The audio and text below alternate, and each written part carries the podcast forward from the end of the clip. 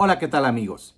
Estamos ante una fecha que tradicional e históricamente ha sido lugar en donde los equipos traen su primer gran actualización de la temporada. Y este, este escenario no es otro que el circuito de Montmeló en Barcelona. El Gran Premio de España normalmente ha sido el marco ideal para los equipos siempre para estrenar una nueva actualización y que normalmente ha sido una actualización que sitúa a los equipos contendientes en una eh, posición con la cual permite tener una muy buena idea eh, de lo que nos espera el resto de la temporada. Por supuesto, en la temporada 2022 es el equipo Ferrari y el equipo Red Bull son los dos equipos que están robándose las miradas, siendo el centro de atención, porque son los dos equipos que se han disputado las victorias hasta ahora y son, por supuesto, los dos máximos favoritos a ganar ambos campeonatos del mundo, tanto el de pilotos como el de constructores. Pero hay otro equipo que anuncia que va a llevar algunas, algunas mejoras, algunas actualizaciones que son bastante interesantes.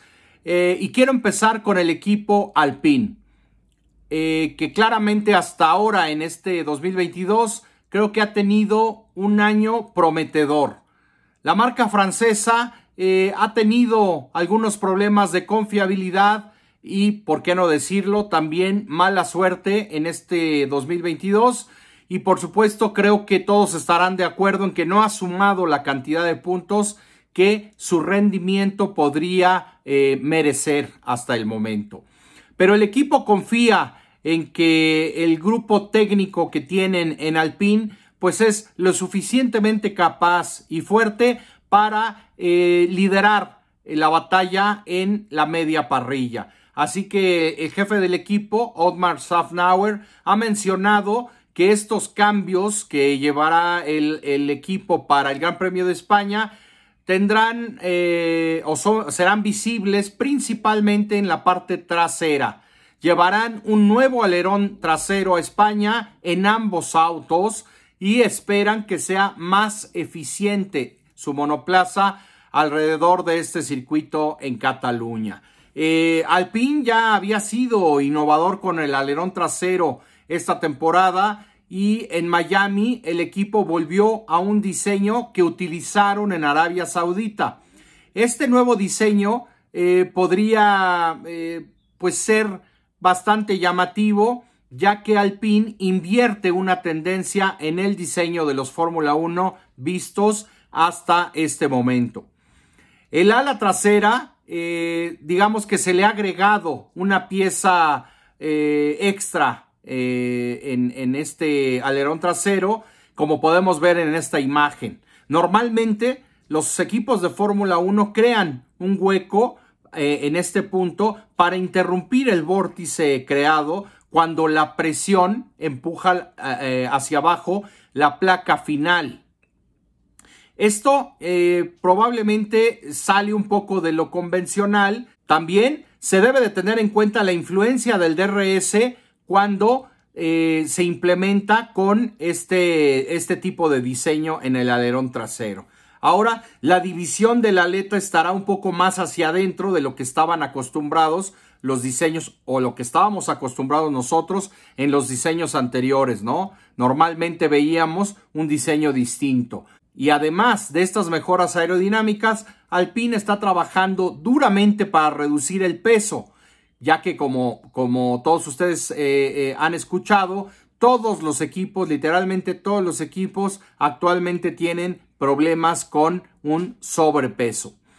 Em, bueno, con Alpine vamos a ver cómo funciona este alerón trasero que aparentemente podría darles un mejor rendimiento, pero pues por el momento eh, anuncian, anuncian que esperan tener una buena ganancia en el tiempo por vuelta con este nuevo alerón trasero y la reducción de peso que puedan presentar este fin de semana.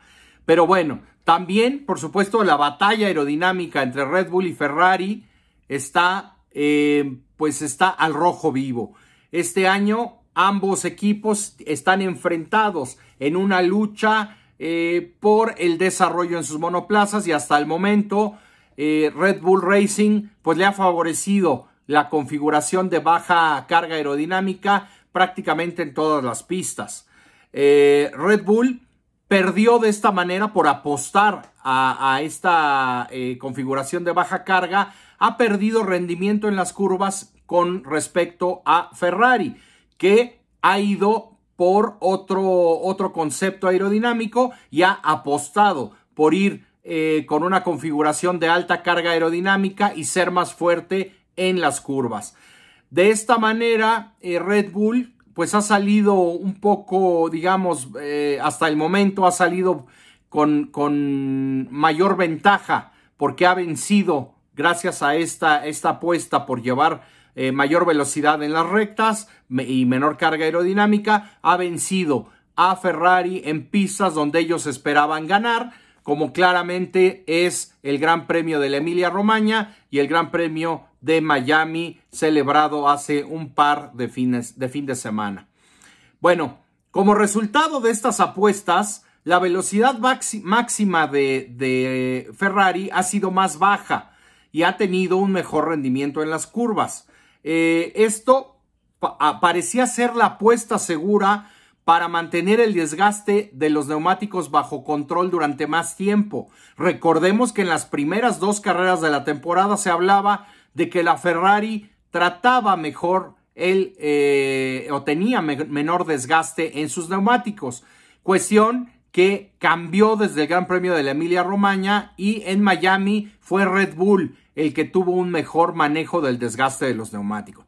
Todo esto pues varía con los pequeños detalles, con la variación de las temperaturas, varía también con el tema de eh, las diferentes configuraciones, de las diferentes configuraciones que han decidido adoptar cada, cada equipo. Red Bull, cada vez que fue campeón, eh, en la era, eh, digamos, pre-híbrida, tenía un auto que aerodinámicamente era el mejor.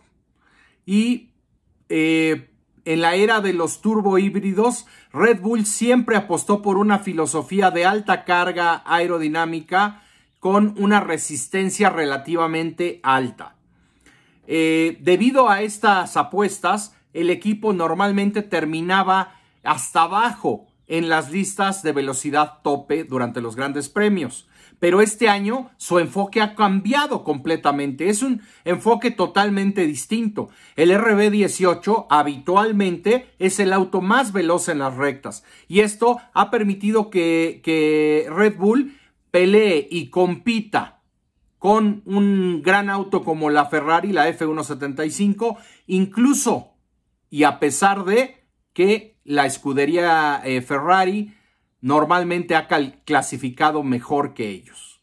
Red Bull está sacando más rendimiento del suelo del auto y por esa misma razón eh, están trabajando en Ferrari para presentar un nuevo piso este fin de semana que se dice les daría una ventaja entre 3 y 4 décimas por vuelta, lo cual a mí me parece una brutalidad, pero hay que tomarlo con las reservas del caso, por supuesto, y también esperar a ver qué es lo que presenta el equipo austriaco, ¿no?